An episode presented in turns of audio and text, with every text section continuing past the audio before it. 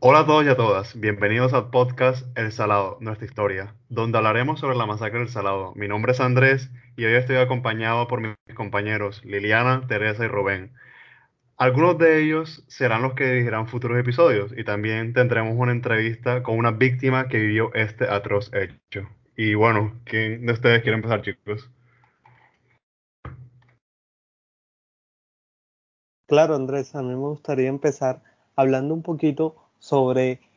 hacia dónde dirigimos nuestro tema eh, con respecto a la masacre del Salado. Y va dirigido a saber y a conocer cómo ha sido la estrategia del Estado en el acompañamiento que les ha dado a las personas víctimas que sobrevivieron de esta masacre, cómo ha llevado a cabo esos procesos de restitución de derechos y este, cómo eh, les ha sido llegado a las personas, si han visto una restitución parcial completa por parte del Estado en sus vidas, en, su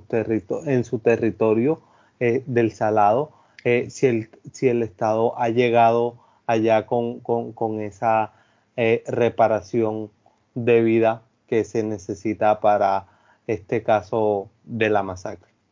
Pero, por ejemplo, eh, en el caso de que tú mencionas este proceso de reparación de víctimas, eso implicaría también si estas, estas víctimas, obviamente, cabe la redundancia, siguen viviendo en el Salado o, por ejemplo, se desplazaron a otros municipios o a otras ciudades y, digamos, serían prácticamente inmigrantes porque están escapando de todo este periodo de violencia. Entonces, eh, este, vuelvo a mi pregunta, esta restitución o este proceso de reparación aplicaría tanto para las, eh, las personas que se quedaron en el salado como para las que se fueron? ¿O cómo es el tema?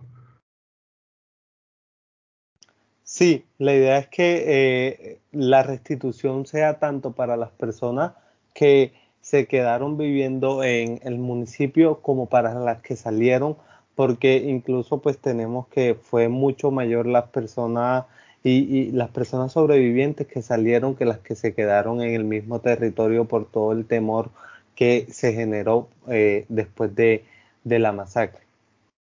Vale, vale. Eh, Liliana, Tere.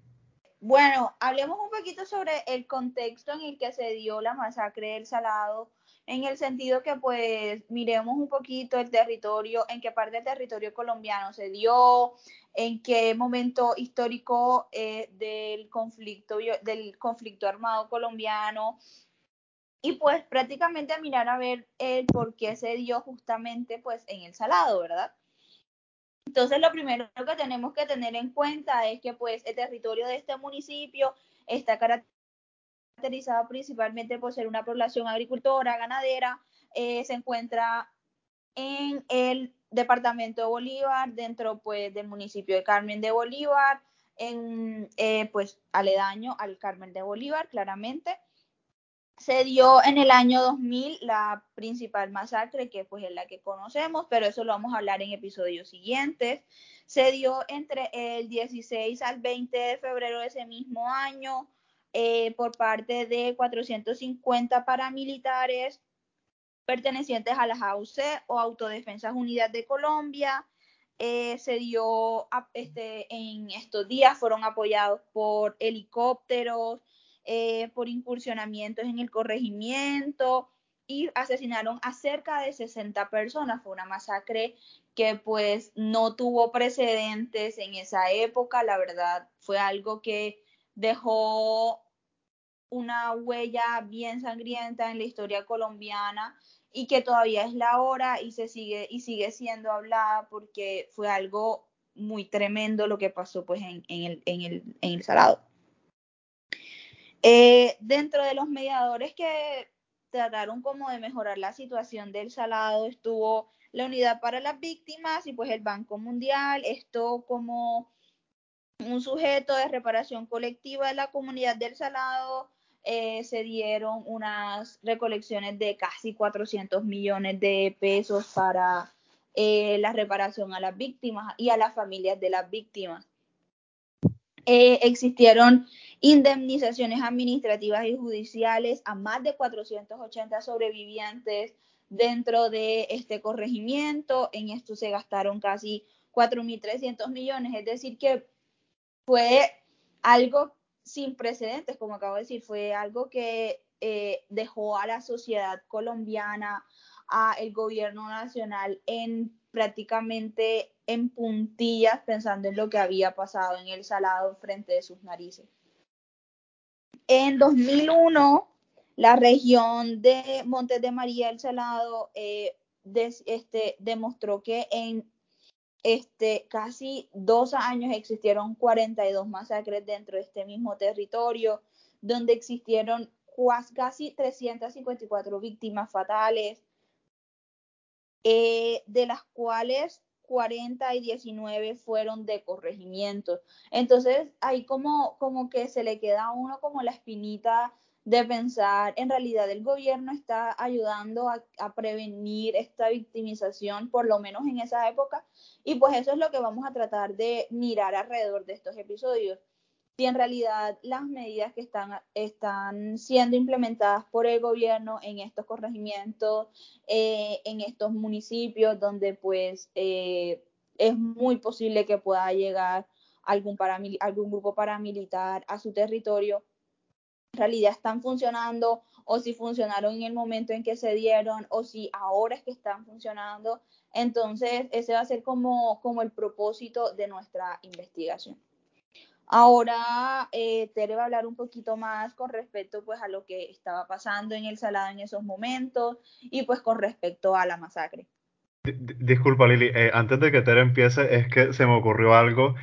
y cuando mencionabas este tema de que había pasado o había sucedido más de una masacre, digamos que fuera principal la de febrero del año 2000, es que se me vino a la mente de que la masacre del Salado aún así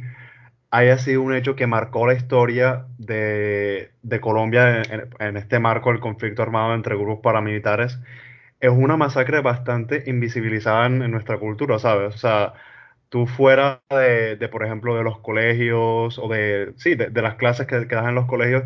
tú de pronto puedes escuchar por encima la masacre del Salado y te enteras como de la, de la gran masacre, de la operación en la que eh, el ejército incluso colaboró pero realmente, o sea, incluso no logras escuchar de estas otras como masacres secundarias, por, por, eh, llamarlas así, y, y, resulta bastante interesante en, en, todo este tema que algo para una sociedad eh, tan focalizada como, como la, la, del Sarao que está en los, en los Montes de María, que obviamente todo el mundo conoce que es una zona bastante eh, caliente en términos de violencia eh, para el resto del país de pronto puede ser algo, como tan, tan pasajero, ¿sabes? ¿Me entiendes? Claro, Andrés, es completamente cierto lo que me estás diciendo, porque es que cuando estamos mirando en el contexto educativo colombiano, podemos mirar que cualquier masacre que se dio en algún corregimiento eh, de tipo rural, claramente es algo que pues se deja muy de lado, que se pasa muy por encima, aún más teniendo en cuenta que muchas de esas masacres fueron las que cimentaron que exista en estos momentos la unidad de víctimas, que exista la JEP y todo ese tipo de cosas, porque es que a los paramilitares, a los grupos al margen de la ley, no les está importando tanto el hecho de tener poder dentro de, de la urbanidad, sino más en lo rural, porque es que van a tener un poco más de poder con respecto a qué se siembra, qué mata, eh, perdón, qué planta es la que está siendo sembrada en qué parte del país, cuál es la importancia en que por lo menos en la mayoría de los corregimientos, eh, como son, la mayoría son agricultores y son ganaderos, entonces van a tener un poder un poco sobre qué comida se pasa, qué planta se siembra y así sucesivamente. Y entonces al gobierno eso podría decirle que a los cimientos les tiemblan. Sin embargo, no son vistos de manera tan importante, no son vistos de la manera estratégica en que los miran los grupos paramilitares. Eh, y yo digo que esto es un poco más, tiene un poco más que ver en la manera en que la historia colombiana se cuenta en los colegios, que a los grupos nativos colombianos como los indígenas, como las personas campesinas, no se las ve, no se las ve como, como importantes dentro del gobierno, excepto cuando no tienen ninguna otra opción.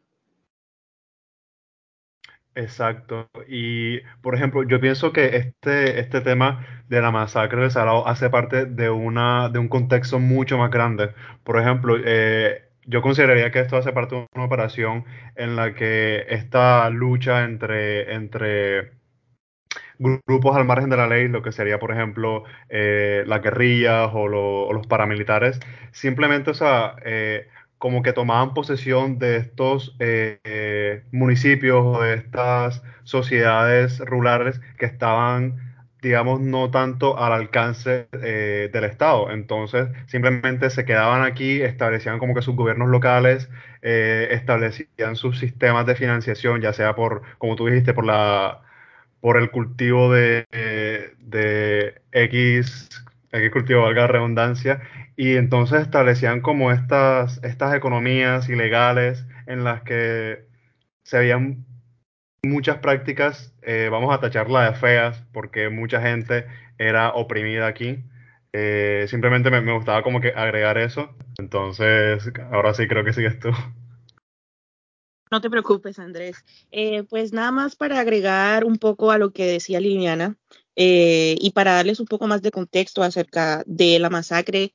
Eh, pues El Salado es un corregimiento del Carmen de Bolívar, ¿no? Y, pues está ubicado a 18 kilómetros de la cabecera municipal y para el año 2000, este corregimiento contaba con 5.000 habitantes, pues 5.000 habitantes urbanos y otros tantos en las veredas. Pero debido a la masacre, la mayor parte de la población se vio obligada a huir lejos de la región, generando la segunda y la mayor ola de desplazamiento forzado del corregimiento. Eh, pues en el 2002 se fundó de nuevo el pueblo y empezaron a regresar más personas, Muchos de los habitantes regresaron de ciudades como Barranquilla, Cartagena, Cincelejo, pues porque no encontraron en estas ciudades espacios para desarrollar la vida comunitaria a la cual ya estaban acostumbrados. Eh, pues desde entonces eh, la comunidad del Salado ha estado en sí organizada alrededor de pues exigencias, resistencias y reivindicación de sus derechos ya que después de todo este tiempo aún hay familias que están esperando sus indemnizaciones y pues las medidas en torno a la reparación colectiva del salado pues están contando con la misma suerte. Eh, la Corte Constitucional,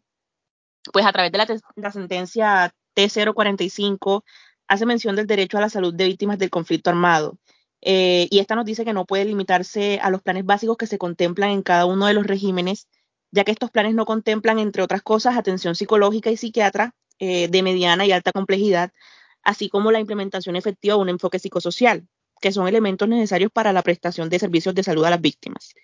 Eh, y en la actualidad, esta atención en salud que menciona la Corte Constitucional a través de de la sentencia T045 de 2010 eh, no satisface eh, los requerimientos de continuidad ni tampoco la cobertura de habitantes que no regresaron al salado. Eh, pues según la Comisión Colombiana de Juristas, desde el año pasado, desde 2020, la comunidad venía denunciando presencia de grupos armados cerca de la zona. Estos grupos armados eventualmente comenzaron a enviar mensajes amenazadores a los líderes y lideresas sociales del corregimiento, donde se les advertía que si no se iban del lugar, los sucesos de hace 21 años se iban a volver a repetir. Y esto ha provocado una vez más una ola de desplazamiento forzado de personas que pues tienen miedo de revivir lo que sucedió hace 21 años y pues con mucha razón. Pues el corregimiento del Salado en su momento fue uno de los más prósperos en los Montes de María, por el auge de la producción de tabaco y también la fertilidad de sus tierras para la, producción de diversos alimentos.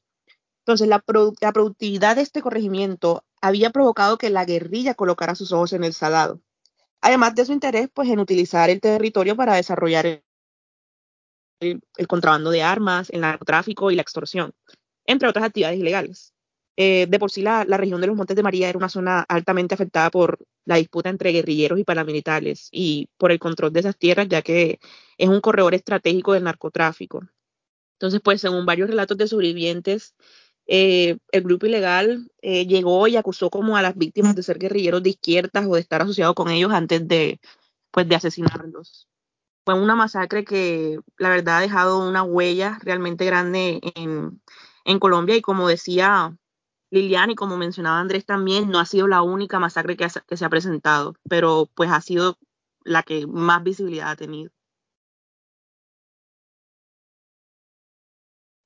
Entonces, eh, fíjate que cuando hablaste eh, de hecho no, no sé si fuiste tú o si fue Lili, que esta, esta masacre causó como la segunda ola eh, de migración más grande. Em, ¿me puede decir alguno de ustedes dos quién fue? Liliana.